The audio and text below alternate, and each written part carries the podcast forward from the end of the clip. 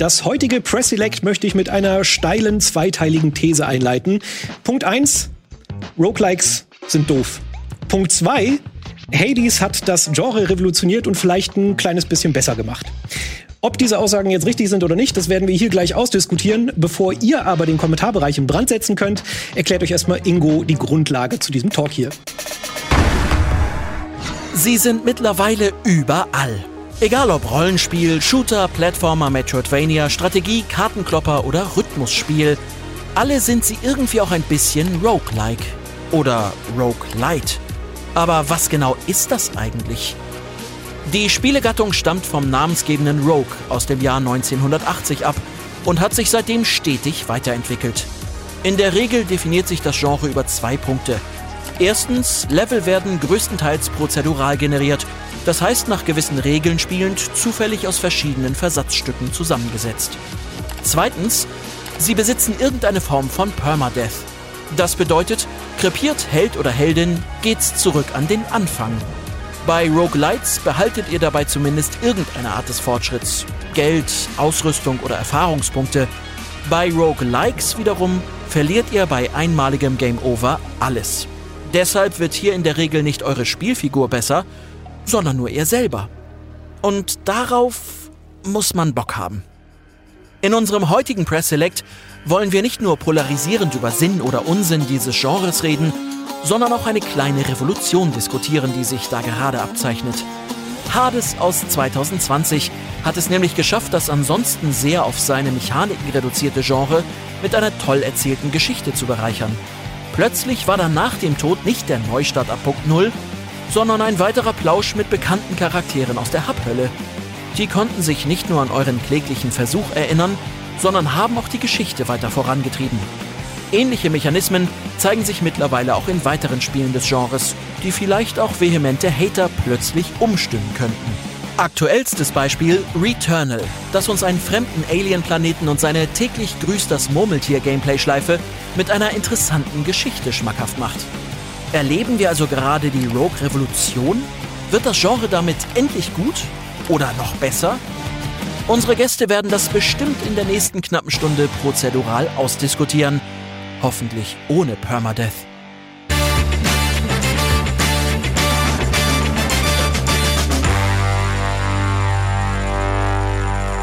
Ein äh, ganz kurzer kleiner Disclaimer noch dazu, äh, weil das im Vorfeld hier auch schon ein bisschen diskutiert wurde.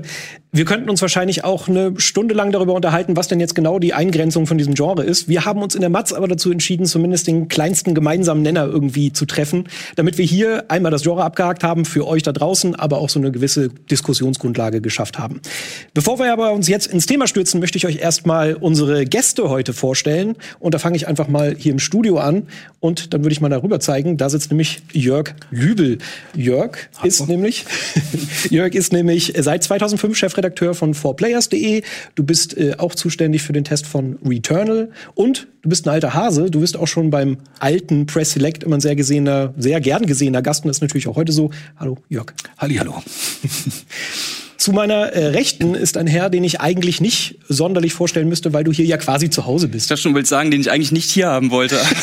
okay. Das ist gelogen, Puh, du genau weißt. Ja, ja. Du weißt es ganz genau, ich Dankeschön. wollte gerade dich hier haben. Äh, du bist natürlich seit fast Tag eins ein essentieller Bestandteil von Game 2. Christoph Meyer, meine Damen und Herren, Applaus, Applaus, unser Tester für Returnal und auch hier in der Runde. Dankeschön, hallo. Hallo. Das war's hier im Studio, aber das war's noch nicht ganz, denn wir haben auch noch eine weitere Gästin zugeschaltet, und zwar die gute Geraldine Hohmann. Sie ist seit Anfang 2020 äh, Teil der GameStar-Redaktion und war da auch verantwortlich für den Test von äh, Hades. Und ich möchte das mal ganz kurz vorwegnehmen, das wurde sehr gut bewertet. Und damit sehe ich fast schon einen Teil meiner kleinen These bestätigt, aber das klären wir gleich. Hallo Geraldine. Hallo. So, Jetzt haben wir das aus dem äh, Raum geschafft, jetzt kann es richtig losgehen. Äh, gehen wir mal ans, Eins, ans Eingemachte. Wir haben ja gerade schon meine ganz leicht subjektiv angehauchte äh, Note zur Einleitung gehabt. Ähm, wir wissen jetzt ungefähr, wo meine Meinung steht, was das Genre angeht. Aber jetzt will ich erstmal bei euch eure Meinung abholen. Und ich würde sagen, wir fangen einfach so an, wie ich euch gerade vorgestellt habe. Jörg, magst du einmal uns ins Bild setzen, wie denn so deine Einstellung zu Roguelikes und Roguelites ist? Ja, also den Begriff gab es ja Anfang der 2000er noch gar nicht. Den gab es ja, glaube ich, erst seit so den 2010er Jahren, wo die Independent-Welle anrollte und sich immer mehr Leute darauf bezogen. Also wir haben eigentlich auch in der Spielepresse kaum drüber geschnackt, über Roguelikes. Das war kein Genre, einfach nicht. Das, ähm, das ist ganz lustig. Ähm, wenn man die Prinzipien nimmt, die ihr ja vorgestellt habt, dann ist das eigentlich etwas, was mich an die Pionierzeit tatsächlich erinnert, aus der Arcade-Zeit. Wenn du in die Spielhalle gegangen bist früher, dann war alles Roguelike. Also du hast deine Mark reingeschmissen und wenn du tot warst, war Ende. und wenn du wieder angefangen hast, warst du auf Null. Mhm. Und ähm, ganz viele Spiele dieser Pionierphase der 80er, ähm, sage ich mal, setzten auch auf dieses Prinzip im weitesten Sinne. Also dieses, dieses Gnadenlose oder diese, diese Schleife, in die man gerät, die heutzutage vielleicht, glaube ich, auch einen Ticken mehr frustriert, ähm, an die bin ich ziemlich gewöhnt. Mhm. Ähm, trotzdem gibt's halt, ich könnte gar nicht sagen, Roguelikes sind geil oder nicht. Man muss halt wirklich ähm, auf den Einzelfall schauen, weil eben so viele Genres auch abgedeckt werden. Ne? Mhm. Also ich kann das gar nicht so ganz pauschal beantworten. Okay, eine sehr, äh, sehr gnädige Einordnung im Gegensatz zu mir. Äh, vielleicht, Chris, machst du gleich mal weiter. Ähm, ja, ich bin da bei dir. Ich kann mich da sehr gut mit, mit dir identifizieren, weil ich bin jetzt nicht der allergrößte Roguelike-Light-Fan. Also wenn, wenn ich in einen PlayStation Store oder in irgendeinen Store gehe, dann ist nicht das Erste, was ich mache, gucken, oh, was gibt's denn Neues an der, an der Rogue-Front, sage ich jetzt einfach mal. Mhm.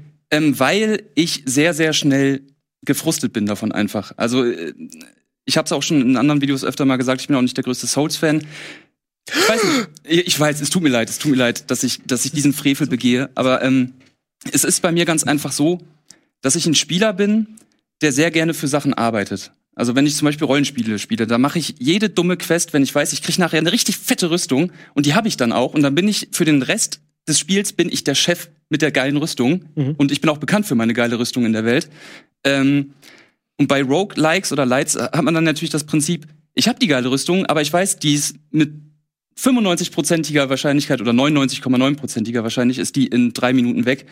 Und da bin ich einfach sehr, sehr schnell gefrustet. Und äh, du hast es ja auch gesagt, eben, ich mache den Returnal-Test bei uns. Und deswegen eine kurze Anekdote. Ich habe das gespielt und ich musste vorgestern kurz einmal an den Elbstrand fahren hier in Hamburg und mich wirklich wie in einem schlechten Film ans Wasser setzen, aus Wasser gucken. Ich habe ein Bier getrunken, musste erstmal wieder runterkommen, um mich dann wieder ans Werk machen zu können. Also ich habe da so meine, meine Problemchen mit, wobei ich natürlich auch die mechanische Brillanz einiger Spiele, sage ich mal, durchaus erkenne und das auch würdigen kann. Das ist nur einfach eine Typfrage, das wurde ja schon mal gesagt und mich nervt das halt sehr, sehr schnell sowas. Mhm. Jetzt wissen wir auch, warum, warum, ich dich unbedingt dabei haben wollte, weil ich noch einen Hater brauchte und ja, nicht der genau. Einzige sein will, der in den Kommentaren nachher gelünscht wird. Ja, wir stützen ja. uns. Geraldine, magst du uns vielleicht auch mal sagen, wie du denn zum Genre stehst?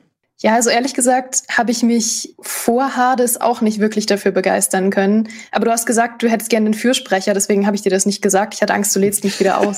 Aber ich, ich bin mittlerweile ziemlich leidenschaftlich für das Genre seit Hades und habe jetzt im Nachhinein halt auch viele Perlen, so wie Binding of Isaac oder so, noch nachgeholt. Aber Hades war das Spiel, was mir wirklich gezeigt hat, welche Faszination eigentlich dahinter steckt. Und zwar dass sie dieses Sterben wirklich zum Teil des Spiels machen. Also dass es nicht nur dieses banale Sterben, Neuladen, Sterben, Neuladen ist, sondern dass alles irgendwie eine Bedeutung hat, was passiert. Und alles, was du bekommst, weißt du wirklich zu schätzen dadurch. Also wenn man nach mehreren Stunden Spielzeit plötzlich ein Extraleben oder so bekommt, dann ist das halt wie Weihnachten. Mhm. Weil alles ist ungeheuer mächtig und alles verändert das Spiel und jeder Run erfordert eine völlig neue Strategie. Mhm. Hm. Da kann ich auch direkt, ich bin nämlich so ein Spielertyp. Ähm, ich bin auch einer, der bei Resi alles sammelt und die geilen Waffen nie benutzt, das ganze Spiel, weil er sich die bis zum Ende aufheben will. Und so mache ich dann nämlich auch in diesem Spiel mit den geilen Items und dann ärgere ich mich, dass ich es nicht benutzt habe und tot bin und es ist weg. Ja, das bringst du schnell bei, dass ja. das nicht so gut ja. ist. Ja.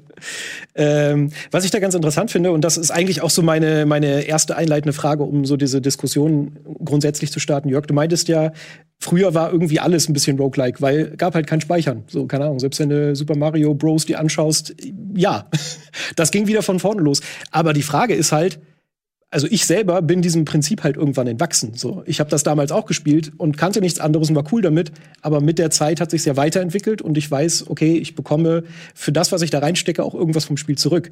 Ist das nicht eben das, was so ein bisschen keine Ahnung. Also für mich ist das irgendwie, ich kann das nicht mehr als richtig gutes Game Design akzeptieren. Das klingt jetzt hart. Äh, wenn ich halt Zeit in etwas hinein investiere, mir das Spiel den Mittelfinger zeigt, mich wieder an Anfang setzt und sagt, ja, mach das gleiche einfach nochmal. Naja, zum einen hast du ja die Wahl. Du kannst ja sagen, ich pfeife auf Spiele, die das nutzen.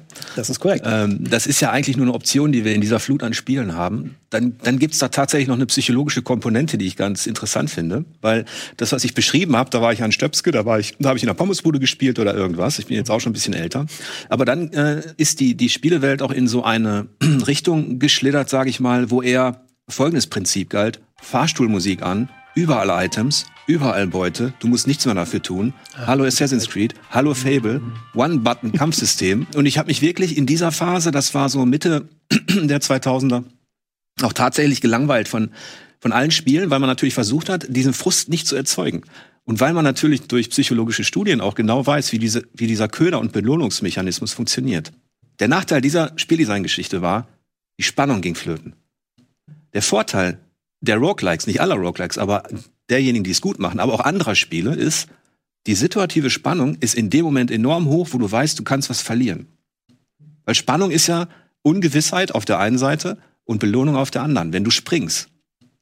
Und das ist das, was ich an, an, an den guten Spielen mag, die diesen, die diesen Tod ähm, thematisieren. Mhm. Du kannst in dem Moment, musst du dich auf deine Skills konzentrieren. Und das ist so ein bisschen wie, hinter mir stehen drei Leute an diesem Spielautomaten, die wollen auch zocken. Aber die kommen immer näher, je länger ich zocke, je geiler ich zocke, je mehr Skills ich zeige. Und das erinnert mich so ein bisschen. Aber das ist auch, ähm, wie gesagt, Returnal zum Beispiel oder Hades wurde ja auch genannt. Die haben dem ganzen Jahr noch diese erzählerische Komponente verpasst. Und die profitieren auch davon, dass dieses Spieldesign immer reifen konnte, immer mehr. Es gibt auch natürlich grottenschlechte Roguelikes, wie zum Beispiel Brutal das Rogue zum Beispiel nachahmt. Stimmt. Das sehr steril ist und das diesen ASCII-Style in die dritte Dimension bringt. Das, mhm. das konnte ich auch nicht lange spielen. Und ähm, es kommt immer darauf an, wie, wie quasi dieser Frustfaktor, wenn ich an den Elbstrand gehe und mir mein Bier trinke, wie das dann später kompensiert wird durch so Momente, die gerade beschrieben worden sind. Ich kriege dann tatsächlich endlich einen permanenten Bonus. Ja, es ist wahrscheinlich auch, was du ja auch schon, oder wir alle ja mehr oder weniger gesagt haben, es ist halt eine persönliche Sache, aber gerade weil wir jetzt auch öfter mal mit Souls-Likes äh, oder Souls-Spielen verglichen haben, was halt für mich so ein bisschen den ähnlichen Effekt hatte, wie das, was äh, du, Geraldine, vorhin gesagt hattest. So, du machst etwas, du kämpfst für etwas und das ist ein schwerer Weg. Und wenn du es schaffst, dann ist es halt wie Weihnachten. Das hat's ganz gut getroffen. Mhm. Das ist halt für mich bei Souls-Likes der Fall. Aber da ist es halt so, dass ich, wenn ich mich halbwegs geschickt anstelle, zumindest nicht nichts verliere, was ich in der Zeit irgendwie erarbeitet habe. Klar, es kann passieren, dass ich meine Seelen verliere, aber sowas wie Ausrüstung oder sowas, ich habe immer einen kleinen Fortschritt, wenn es nicht mal ganz richtig super doof läuft. Und das ist halt so das, das Problem. Da, über diese Schwelle komme ich halt nicht. Ich habe diese Euphoriewelle, wenn ich Souls-Likes spiele. Warum sollte ich das dann bei Roguelikes suchen, wenn es mich eigentlich die Hälfte der Zeit mehr nervt als begeistert. Roguelites haben dieses Problem ja gar nicht tatsächlich oder weniger, weil man ja tatsächlich relativ viel Progress hat. Mhm. Aber Roguelikes müssen ja komplett setzen auf dieses Prinzip von jeder Run muss irgendwie ein Kracher sein für dich. Also sie müssen dir ja wirklich in jedem Run irgendwie was Neues und Abgedrehtes bieten. Und ich glaube, der Clou von Rogue-Likes ist unter anderem, dass sie dir halt Skills und Mechaniken geben, die derart abgedreht und overpowered sind, dass sie eigentlich nur funktionieren, wenn du sie nach diesem Run wieder verlierst. Zum Beispiel, wenn man irgendwie fünf Fähigkeiten auf einen Angriff setzt, sodass der irgendwie gleichzeitig Gift versprüht und Blitze schießt und dich selbst heilt und dich unsichtbar macht, dann solche wilden Experimente so, die würden ja in gewöhnlichen Dungeon-Crawlern oder in Action-Rollenspielen oder so, die würde es gar nicht geben, weil es würde auf Dauer gar keinen Spaß machen, so stark zu sein. Dafür macht es umso mehr Spaß, wenn man das mal für eine halbe Stunde ist oder so. Mhm. Also was ich, glaube ich, auch öfter gehört habe, äh, ist so dieses, was Roguelikes ganz besonders macht, ist, dass man sich das halt erarbeitet. Also es sind wirklich, da sind Regeln drin, da sind Gegenstände drin, die einem halt niemand so wirklich erklärt. So, das ist so Gaming auf das Urprinzip zurückgebrochen. So, dir sagt kaum jemand was, du musst es wirklich probieren und erfahren und lernen. Und das ist halt, glaube ich, aber noch so ein Aspekt, der mich stellenweise so ein bisschen frustriert. Wieder der Querverweis zur Souls-Serie. Da gibt es natürlich auch Geheimnisse und Dinge, die einem nicht erklärt werden. Aber im Groben weiß ich, wie alles funktioniert. Bei Roguelikes, keine Ahnung, ich bekomme einen Gegenstand, ich weiß aber noch gar nicht so richtig, was der auswirkt, nehme den mit und merke ja dann erst im Nachhinein, okay, das war jetzt richtig doof. Der Run ist also dadurch kaputt.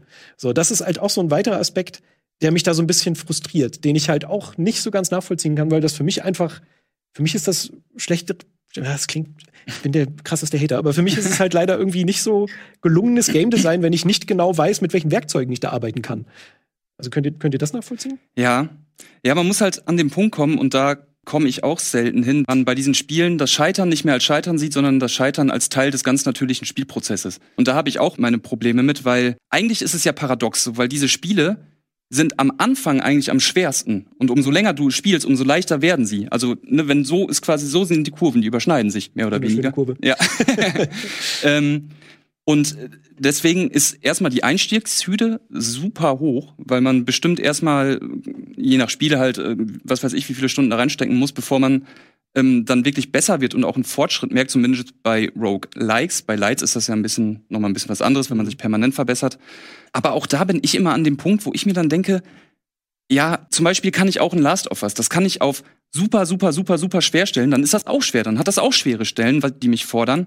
Aber mir wird nicht alles, was ich vorher gemacht habe, weggenommen. Mhm. So, ne? Und das, das, das, das nervt mich dann so, weil ich hatte zum Beispiel bei Returnal Run, True Story, da bin ich mit meinem Finger vom Stick abgerutscht, weil ich einen Chipsfinger hatte und bin deswegen draufgegangen. So, und dann war alles weg und ich war sau gut bis dahin. Und das hat mich so angekotzt, ne? Und ich weiß ja, ne, natürlich ist diese, diese, diese Dauerspannung, die macht ja den Reiz aus, so, ne, dass du immer unter Strom bist und immer, immer drauf sein musst quasi und immer, immer, mhm. immer wachsam sein musst, immer dabei sein musst.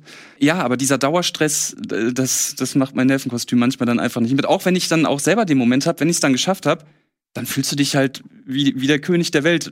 Also ich mit meinem Chips-T-Shirt in, meinem, in meinem Sessel dann. Aber du fühlst dich wie der König dann. Also bei mir ist es auch so, ich finde, Rogue Lights sind immer noch die Spiele, die ich mal eher spielen kann. Einfach nur, weil es da halt einen, das einen natürlichen Progress gibt. Ich habe äh, Moonlighter gespielt, ich habe Rogue Legacy gespielt. Das sind alles so Sachen, die halt eher wie ein klassisches Videospiel funktionieren, so wie ich es kenne. Und das ist mir irgendwie wesentlich angenehmer. Geraldine, vielleicht mal zu dir. Ist dann nicht der Weg von einem Hades hin zu Binding of Isaac oder so super schmerzhaft? Weil das ja dann eben doch was ganz anderes ist äh, es ist auf jeden Fall was völlig anderes. Also ich finde, dass die Faszination von Rogue Lights eine völlig andere ist als die von Rogue Likes, weil in Rogue Lights hast du ja, wie du sagst, diesen permanenten Fortschritt. Du hast ähm, ist eigentlich sogar so, dass du dich fast schon manchmal freust zu sterben, weil du dir denkst, boah, ich habe ein richtig cooles Upgrade gesammelt gerade und mhm. eigentlich freue ich mich drauf, jetzt in den Hub zurückzugehen und zu skillen und dann wird der nächste Run noch besser. Also du hast die ganze Zeit ähm, dieses Gefühl, dass du durch den Tod eher stärker wirst und ähm, dich auflevelst, als dass du wirklich von vorne beginnst. Aber wie gesagt, Roguelikes haben dann halt doch viel stärker diese Faszination von völlig overpowerten ähm, Dingen, die du ausprobieren kannst und womit du experimentieren kannst mit irgendwie völlig verrückten Skills, die es so in einem klassischen Dungeon Crawler dann gar nicht geben würde oder die ich zum Beispiel auch nicht nutzen würde. Ich bin ja total faul, was Spiele angeht. Ich habe dann meinen einen Bild, wie ich immer spiele, auch in jedem Genre. Mhm. Ich bin immer Nahkämpfer, ich habe immer eine schwere Rüstung und ich versuche immer so viel wie möglich Schaden zu machen. Und das ist auf Dauer wahnsinnig langweilig und Roguelikes motivieren mich total dazu, Sachen auszuprobieren, die ich sonst nicht gemacht hätte. Wobei man da ja auch sagen könnte, also natürlich, wir haben es schon eben gesagt, eine prozedural generierte Umgebung oder zufallsgenerierte Umgebung. Da bin ich dann auch nämlich bei vielen Spielen an dem Punkt, wo ich mir denke, oh, jetzt wieder der Gegnertyp, oh, jetzt wieder das, ne? Das habe ich dann irgendwann halt auch vielleicht in einer anderen Konstellation, in einer anderen Anordnung, die mich vielleicht auf eine andere Art und Weise ein bisschen fordert. Aber irgendwie ist, habe ich da dann auch manchmal das Gefühl, dass ich da dann so ein bisschen so, ja, das kenne ich jetzt alles und ich würde gerne mal wieder irgendwie was anderes sehen und jetzt nicht das 500. Mal durch den graubraunen Dschungel laufen, sondern vielleicht wäre jetzt mal eine schöne Kathedrale, vielleicht wäre das ja jetzt mal auch mal was, ne? Mhm. Also es langweilt mich irgendwie so ein bisschen auf Dauer dann. Für mich ist das tatsächlich auch ein weiterer Punkt, weil du es jetzt gerade ansprichst, so diese prozedurale Generierung. Ich finde, das klingt immer wie so das krasseste Fantasiewerk. So, du hast einfach ein Spiel, das niemals aufhört. Alle von uns kennen, wie, wie No Man's Sky beworben wurde mit diesen unendlichen Weiten und tausend Millionen Planeten wenn du es nachher spielst, merkst du halt eben doch, ja klar, es ist irgendwie zufällig generiert anhand von Bausteinen, aber du erkennst die Bausteine halt immer wieder. Bei mir ist es sogar so, wenn ich ein Spiel spiele, auch bei Returnal jetzt passiert, dass ich halt fast schon danach schaue, ich analysiere die Räume, die mir vorgesetzt werden und bin so, kenne ich das schon? Ah ja, dann weiß ich, ich muss dahin, ich muss dahin, ich muss dahin. Da fällt es mir sogar fast noch mehr auf, dass da mit Bausteinen gearbeitet wird. Das ist bei einem von Hand gemachten Spiel für mich was ganz anderes. Ja, jetzt ist hier ganz schön viel Mimimi im Raum, ne? also, ich, ich bin hier mal äh, Und ihr schmeißt ganz schön viel in einen Topf, muss ich echt sagen. Okay. Weil du musst beim Spieldesign, wenn man sagt schlechtes Spieldesign, da muss man echt genau hingucken. Und auch gerade bei den Vergleichen mit der Souls-Reihe. Es gibt so viel markante Gemeinsamkeiten, die dafür sorgen, dass du in eine Motivation kommst, weil die Dinge mysteriös werden und nicht sofort erklärt werden. Mhm. Aber auch nicht alle Roguelikes erklären nichts. Es ist auch mit der Lernkurve, nicht bei jedem Roguelike so. Klar, wenn du damit anfängst, weißt du nichts. Deswegen stirbst du häufiger. Je mehr Skills du entwickelst, desto, desto mehr weißt du. Ne? Du kennst die Räume und so weiter. Das gehört ja zum Prinzip, diese Gewohnheit. Aber Bei Returnal ist es zum Beispiel so, und das ist echt eine große Leistung, ähm, auch von Hausmark, dass sich diese Geschichten an, dein, an deine Skills nachher irgendwann anpassen. Und dass die Bosse zum Beispiel, die anderen Biome, die du auftust, selbst wenn du diese Skills entwickelt hast nach der Lernkurve und du weißt, okay, spiel dieses Spiel weiter, dann wirst du weiter gefordert mit neuen Spielmechaniken. Mhm. Und da kommen ja dann auch so Sachen hinzu, wie zum Beispiel einige der Meilensteine des Spieldesigns, wie zum Beispiel Metroid Prime. Solche Sachen wie, dass du bestimmte Gebiete erst öffnen kannst, wenn du einen bestimmten Gegenstand hast. Die hast du ja auch da drin. Und in der Souls-Reihe hast du natürlich die lineare Anordnung der Spielwelt und auch die Geheimnisse. Und du weißt auch nicht genau, was passiert, wenn du dieses oder jenes machst. Das musst du auch ausprobieren. Und ähm, jetzt müsste man eigentlich auf jedes dieser genannten Spiele schauen, um zu gucken, wo ist denn das Spieldesigner wirklich gut und was macht's, was macht's vielleicht schlechter? Mhm. Äh, deswegen ähm, ist das so. Endlich, endlich eine Gegenstimme. Ja, nee, aber, äh, das wollte ich doch nur. Äh, es ist ja so, dass das innerhalb, das ist nur, es ist für mich noch niemals ein Genre. Mhm. Ganz ehrlich. Das ist, das ist einfach nur, ich unterscheide auch nicht zwischen Leid und Like. Tut mir leid. Das ist mir, das brauche ich gar nicht, weil wenn du das eine nicht magst, hilft dir das andere auch nicht viel weiter, letztlich. Und es gibt halt innerhalb dieser, dieser Spielmechanik gibt es Rollenspiele, Strategiespiele. Also Into the Breach hat ja auch diesen Mechanismus. Und es ist fucking Rundentaktik. Und es ist total super, weil du eben genau diesen Effekt hast, dass du mehr freischaltest natürlich, dass du mehr Erfahrung hast, dass du mehr Skills entwickelst, mehr Kniffe kennst. Also, Deswegen, ich finde auch nicht alle Roguelikes geil, aber im Grunde dieses, dieses Prinzip muss ich doch ein bisschen, ein bisschen verteidigen. ja, das ist, äh, die, die, Stimme brauchten wir. Aber ich kann auch gleich sagen, bei, bei Returnal gebe ich dir komplett recht. Das sind ja jetzt auch gleich noch zwei Beispiele, auf die ich eingehen möchte, die ich halt eher positiv finde. Weil bei Returnal wird mir ja wirklich erklärt, welche Bausteine, welche Möglichkeiten ich habe. Klar, so hier und da ist ein bisschen rumexperimentieren, aber es ist auf so einem minimalen Level, finde ich vollkommen okay. Aber es gibt halt eben auch Spiele, wo keine Ahnung, ich halt mitten im, im Run eineinhalb Stunden drin bin, mir etwas vorgesetzt wird, was ich noch nicht kennen kann, was mir dann halt eben meinen Lauf vermiest. Aber das ist natürlich jetzt sehr speziell, was du jetzt nicht jedem Roguelike im Allgemeinen irgendwie zuschreiben kannst. Das stimmt. Zumal ich habe auch bei mir gemerkt, so, ne, man merkt ja dann beim, beim fünften Versuch, ne, das kennt, glaube ich, jeder, der schon mal irgendwie öfter an einer Stelle gescheitert ist. Man will's immer mehr, man wird immer hektischer, aber eigentlich spielt man immer beschissener und man ist selber schuld. Und wenn man sich da mal kurz eine halbe Stunde hinsetzt und das normal in Ruhe probiert, merkt man, ja, okay, äh, bin ich eigentlich selbst schuld gewesen. Jetzt war jetzt doch nicht so das Hexenwerk, ne? Ich sage ja deswegen auch, ne, es frustriert mich und das ist aber nicht gleichzusetzen mit, das ist scheiße. So, ne, das sind ja nochmal zwei verschiedene Dinge, die man hier dann ein bisschen trennen muss. Ich sag das schon. aber ich glaube, für dieses Problem genau sind dann diese Runs Runs, die auch nicht so laufen, wie man sie sich vorgestellt hat, weil sie zum Beispiel irgendwie nicht so generiert sind, wie man Bock hatte oder weil man irgendwie genau die falschen Skills kriegt oder die Räume scheiße angeordnet sind. Ich glaube, dass genau dafür diese Runs gedacht sind, ähm, dass man nicht immer das Ziel hat, jetzt wirklich weiterzukommen als beim letzten Mal, sondern manchmal vielleicht auch einfach sich ein anderes Ziel steckt, zum Beispiel eine ganz bestimmte Ressource zu farmen oder ähm, was auszuprobieren, was man vorher nicht ausprobieren konnte oder mhm. irgendwie mehr über die Skills zu lernen, die man vorher nicht verstanden hat und äh, oder vielleicht einen bestimmten Charakter zu besuchen oder so. Also ich glaube, man muss da so ein bisschen anderes Mindset irgendwann kriegen und dafür sind dann eben genau die, wo man einfach Itempech hat, wo man merkt, ja okay, das wird jetzt nicht unbedingt äh, mein bester Run, weil ich habe einfach nicht die Waffen, die ich haben wollte und so. Und da kann man dann schauen, was man mit dem Run halt stattdessen anfängt, anstatt direkt zu sagen, naja, dann sterbe ich jetzt und fange nochmal neu an. Mhm das sind halt, glaube ich, so die Sachen, die mir halt oft fehlen und die mir halt dann sowohl Roguelites ein bisschen schmackhafter machen, als auch ähm, Hades und Returnal, die dann mir diese Ziele geben. Also ich muss sie mir nicht selber suchen, sondern das Spiel gibt sie mir vor. Bei einem Spiel wie Spelunky tue ich mich halt einfach wahnsinnig schwer, irgendwie Fuß zu fassen, weil ich mir selber keine Motivation aus dem Spiel schaffen kann. Und deshalb, deshalb finde ich, das ist ein ganz interessanter Aspekt. Und vielleicht können wir damit jetzt auch mal so ein bisschen zu äh, den beiden Spielen äh, kommen, die ich hier schon die ganze Zeit irgendwie eigentlich versuche auch hochzuhalten. Und zwar als allererstes ist es Hades, was für mich das so wahnsinnig interessant gemacht hat. Ich sag mal, in der, in der Kernspielmechanik hat es natürlich auch gewisse Roguelite. Ich weiß, du magst es nicht, es tut mir leid. Aber es hat halt gewisse Progressionsschrauben, die ich halt auch äh, weiterhin habe, wenn ich denn gestorben bin. Trotzdem finde ich, ist es halt ein relativ knackiges Spiel, was mir den Tod im Spiel aber total schmackhaft gemacht hat, indem es halt weiterhin eine Geschichte erzählt. Also ich lerne, dass halt ein Tod nichts Schlimmes ist und dass die Wiederholung auch nicht schlimm ist, weil ich halt trotzdem aus dem Spiel heraus immer wieder belohnt werde. Und das alleine durch Dialogzeilen, durch neue Storyhappen. Und das war für mich ein totaler Augenöffner, als ich das ähm, letztes Jahr angefangen habe zu spielen, wo ich mir denke, ja krass, Story in Roguelike, das klappt total gut. Warum hat das noch nie jemand gemacht? Ja, es fühlt sich dann halt nicht so nach Stillstand an, ne? Du kriegst trotzdem was. Also du hast das Gefühl, dass es weitergeht, auch wenn du eigentlich wieder zurückgesetzt wirst. Genau, ja. Das ist super gut, keine Ahnung, weil, weil äh, ich habe lange nicht alle Roguelikes gespielt, ihr könnt mich gerne Lügen strafen, aber für mich war das was, was ich halt in einem Roguelike gar nicht kannte, dass da so eine interessante Geschichte erzählt wird. Eigentlich die Wurzel übrigens, die, die Wurzel für Rogue, für den Klassiker, den ihr im Intro erwähnt habt, 1980, ist ja entstanden im Silicon Valley, war damals der Boom von Dungeons and Dragons. Die wollten in Rogue einfach ähm, diese Spannung in Dungeons anbieten. Du hast natürlich diese, diese ASCII-Symbole gehabt und ein Drache war halt ein D, ne? Oder irgendwie sowas. Und es sah richtig schlimm aus, wie so eine Bauanleitung irgendwie. Warum haben die Leute das gemacht? Damals konntest du eben nicht Motion Capturing und Co. einsetzen. Die Story spielte sich dann natürlich in deinem Kopf ab. Mhm. Eigentlich. In dem Moment, wo du das D gesehen hast, materialisierte sich der Drachen, den du kanntest aus dem Artwork von Dungeons and Dragons. Mhm. Also so ein bisschen Storytelling war immer dabei, nur eben Kopfkino.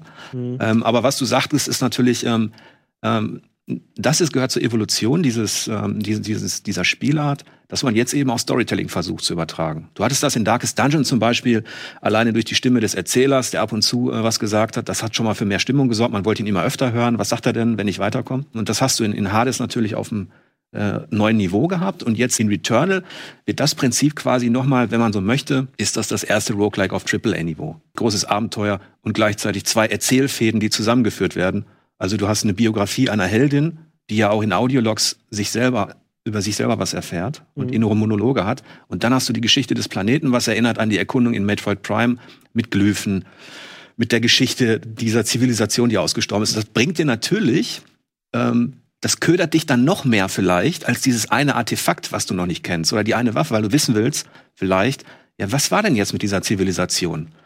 Und ähm, erst wenn du einen Boss besiegst, kriegst du wieder einen Happen. Also ich, ich habe es noch nicht so weit gespielt, wahrscheinlich wie du, aber es ist ja trotzdem so, dadurch, dass die Areale ja auch genauso prozedural generiert sind, dass ich ja auch zufällig meine Audiobotschaften die, bekomme. Die kriegst du quasi ähm, permanent. Genau. Die sind, die sind quasi für jedes Biom sind die werden die ausgeschüttet. Die kannst du zufällig finden, diese Audiologs, aber ähm, weiß nicht, inwieweit hier, inwieweit ich über die Story reden darf, aber du hast ja noch diesen, diesen Horroraspekt. Mhm. Und das, ähm, das ist wirklich etwas, was mich überrascht hat. Das kannte man eigentlich nur von den anderen finden, von denen von Remedy, also Alan Wake und Co. Mhm.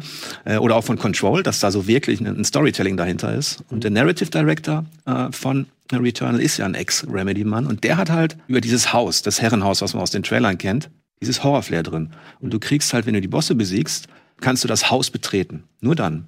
Das heißt, in dem Moment kriegst du wieder etwas über ihre Hintergründe. Und das ist das, was mich ganz schön ähm, überrascht hat, weil das habe ich Hausmarks noch nicht zugetraut. Returnal denkt das ja eigentlich sogar noch mehrere Stufen weiter, als Hades das gemacht hat. Also Returnal hat ja eine, also wahnsinnig clevere Ideen, um diesen Tod in der Welt und dieses Wiederauferstehen und so weiter tatsächlich zu erklären. Und Hades hat das im Grunde ja gar nicht. Hades hat das ja eigentlich total simpel gemacht. Hades hat an sich eine extrem gut erzählte Story, aber dieses Sterben und Wiederkehren ist ja einfach nur dadurch erklärt, dass man sagt, na ja, Sterben ist in der Hölle halt relativ, so du kommst halt wieder. Und das ist ja eigentlich gar nicht so wahnsinnig vielschichtig, aber was für mich da schon total gereicht hat, war dieses wie du meintest, Basti, dieses Gefühl, dass ich nicht bei Null anfange, sondern dass die Handlung weitergeht, wenn ich spiele und wenn ich sterbe und wieder in der Unterwelt lande und dann begrüßt werde mit so einem sarkastischen, naja, das hat ja nicht so lange gedauert, dann mhm. habe ich das Gefühl, okay, die Handlung ähm, schreitet trotzdem weiter voran und ich bin trotzdem immer noch der gleiche Charakter und die Welt um mich herum ähm, bewegt sich auch weiter und ich starte das Spiel nicht wieder bei Null. Mhm. Wobei das ja natürlich auch eine, einfach eine, grundlegende Frage der Ausrichtung des Spiels ist. Ne? Wenn jemand wie bei Returnal da äh, relativ offensiv auch auf die Geschichte setzt, ne, dann ist das natürlich auch gut, dass die cool ist. Aber bei sowas wie, wie im Spelunky brauche ich jetzt auch keine große Geschichte, weil da die Mechanik ganz klar der Star ist. Ne? Mhm. Und wenn sie sich da jetzt irgendeine hanebüchene Erklärung aus den Fingern saugen, ja, Klar, die, die interessiert mich ja eigentlich eh nicht, weil mich die Mechanik interessiert. Ne? Und dann, mhm. dann sind das halt einfach Fragen der Herangehensweise für mich ist halt nur so die Überlegung dahinter gewesen, ähm, das, was ich jetzt immer als Roguelite betitel, und ich traue mich schon gar nicht mehr in Richtung Rogue zu gucken. Ihr könnt sagen, Wir haben alles zum Werfen hier weggeräumt, also Sebastian ja. macht keine Naja, der Stuhl ist noch da. ja, der Stuhl, ja. Ähm, alles, was das halt so ausmacht für mich, ne, dass das halt ja eigentlich die ursprünglichen Regeln äh, des Roguelikes so ein bisschen aufbricht und dir halt eben doch ein gewisses Fortschrittsgefühl gibt, ähm, dass das halt eben nicht nur über, ich nehme Erfahrungspunkte mit und keine Ahnung, meine Ausrüstung oder so, sondern eben auch durch die Geschichte passieren kann. Das ist halt eigentlich, eigentlich ist es relativ simpel und eigentlich müsste man sich fragen, ja, warum hat es noch nie jemand so ausgereizt wie jetzt Supergiant mit äh, Hades? Aber für mich ist das halt einfach so der, der Moment gewesen, wo ich mir dachte, ja, genial, genau, das, das brauche ich. Ich glaube, das ist der Schlüssel für mich, für meinen persönlichen Erfolg mit Roguelikes, dass wenn mir halt wenigstens irgendwas gegeben wird, womit ich halt was anfangen kann. Und für mich ist es ganz klar, ich brauche beim Roguelike ein gewisses Fortschrittsgefühl und dann bin ich eigentlich cool damit. Nur wenn das fehlt, kriege ich den Einstieg nicht hin. Ist aber tatsächlich auch ein, ähm, ein wertungsrelevant, ähm, weil man kann jetzt auch nicht, nicht sagen, nur, dass es so ist, wie es ist. Und früher war es eben so, deswegen ist es geil, so ist es auch nicht. Ähm, das ist halt so ein Vabon-Spiel für die Spieldesigner, wie die das hinkriegen, diesen mhm. Belohnungseffekt. So, jetzt kannst du eine Story ausschütten, kostet natürlich auch mehr Produktion und du musst jemanden haben, der dir was erzählen will und kann. Das ist jetzt neu quasi so ein bisschen. Das ist, das ist cool. Noch viel besser ist natürlich, wenn du merkst, ähm, wenn du, wenn du eine Etappe geschafft oder gemeistert hast, dass du was Neues entdecken kannst, auch in der Welt dass du, dass du eine neue Fähigkeit bekommst. Da haben sie sich was geborgt eben durch die Akrobatik. Wenn du irgendwann den Greifhaken hast oder wenn du dein Lichtschwert hast, kannst du viel mehr Sachen machen. Mhm. Und das ist, wie, das sind wie so kleine Mosaiksteine, die du halt erst dann genießen kannst, wenn du was geleistet hast. Das ist tatsächlich so. Mhm. Das ist, das ist dann wirklich die Hürde.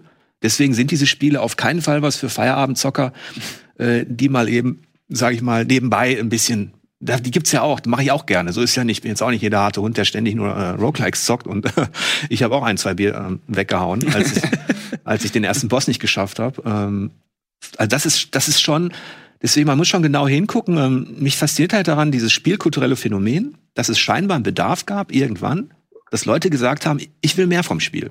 Und das ist auch so ein bisschen, was du beschrieben hast, mit der Vielfalt, die du dir selber setzen kannst eigentlich in diesem, in diesem Genre. Mhm. Ähm, dass du dir eigene Ziele setzen kannst und dass du merkst, dass du mit bestimmten Dingen eben auch mal experimentieren kannst. Scheinbar gab es einen Bedarf da draußen. Trotzdem ist es saumutig mhm. ähm, von Supergiant, vielleicht noch auf eine andere Art, als für Hausmarke, die jetzt natürlich äh, viel investieren, weil die wissen natürlich, damit, damit kommst du nicht in die, in die Top-Charts, weil da da bejubelt dich jetzt auch nicht die Menge dafür, dass die immer stirbt, sondern die wird genau das kritisieren. Also ähm, deswegen ist es ein mutiger Schritt, aber ich hoffe, sie finden ihre Nische damit. Äh, hoffe ich auch, weil äh, Hausmark halt eigentlich ein fantastischer Entwickler ist und das super schade. Also ja. ich habe wirklich fast geweint, als sie angekündigt haben, sie machen keine Arcade-Spiele mehr. Jetzt sind sie halt eben doch wieder da und das ist eigentlich irgendwie auch immer noch ein Arcade-Spiel und ah, ja, ey, das ist, ist schon gut, dass sie das irgendwie geschafft haben, vor allen Dingen, dass sie es gewagt haben.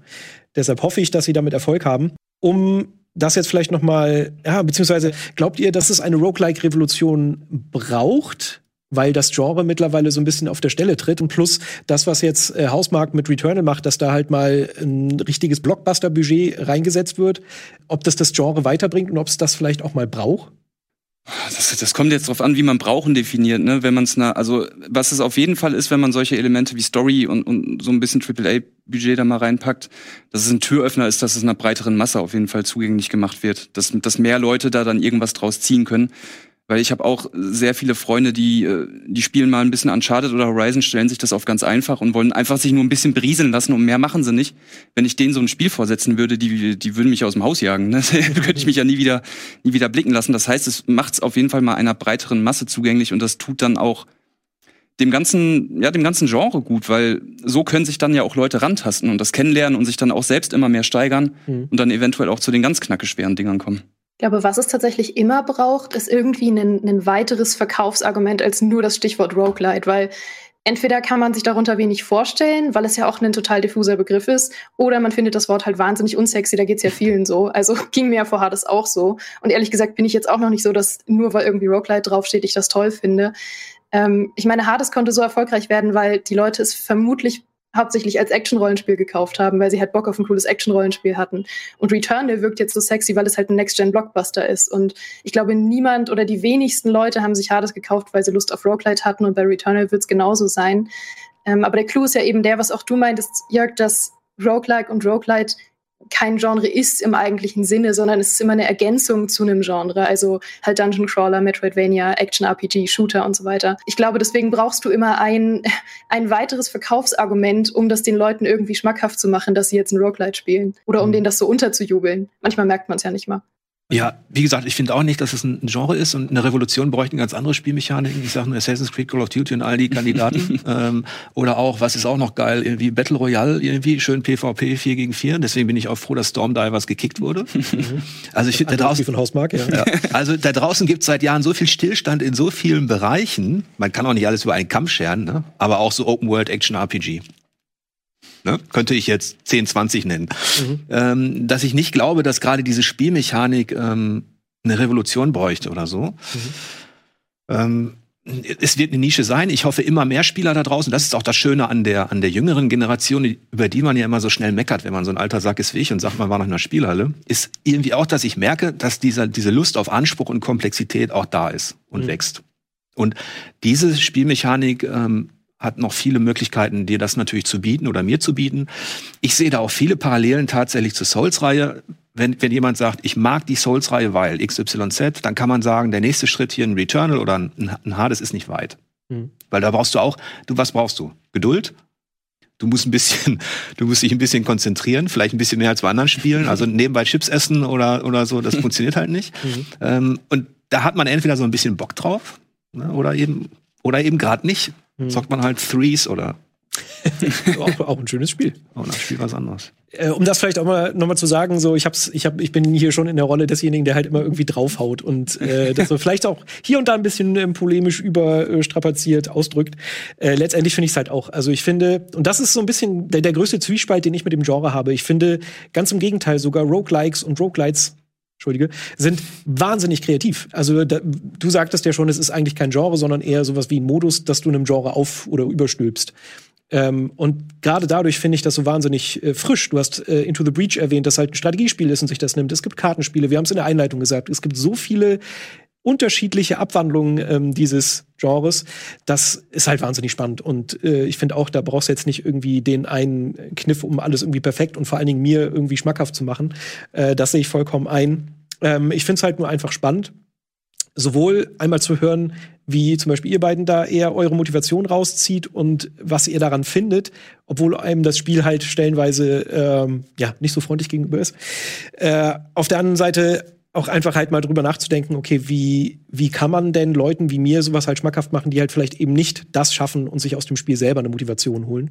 Und da finde ich halt Hades und, und auch Returnal ähm, super spannend. Ich glaube, damit habe ich erschlagend alles herausgequetscht aus euch, was ich haben wollen würde. Es sind keine Stühle geflogen, wie ich erst erwartet habe. Schade. Obwohl Jörg kurz dabei war beim, beim weiß ich mal, 38. Mal Roguelite. Ich bin ganz entspannt.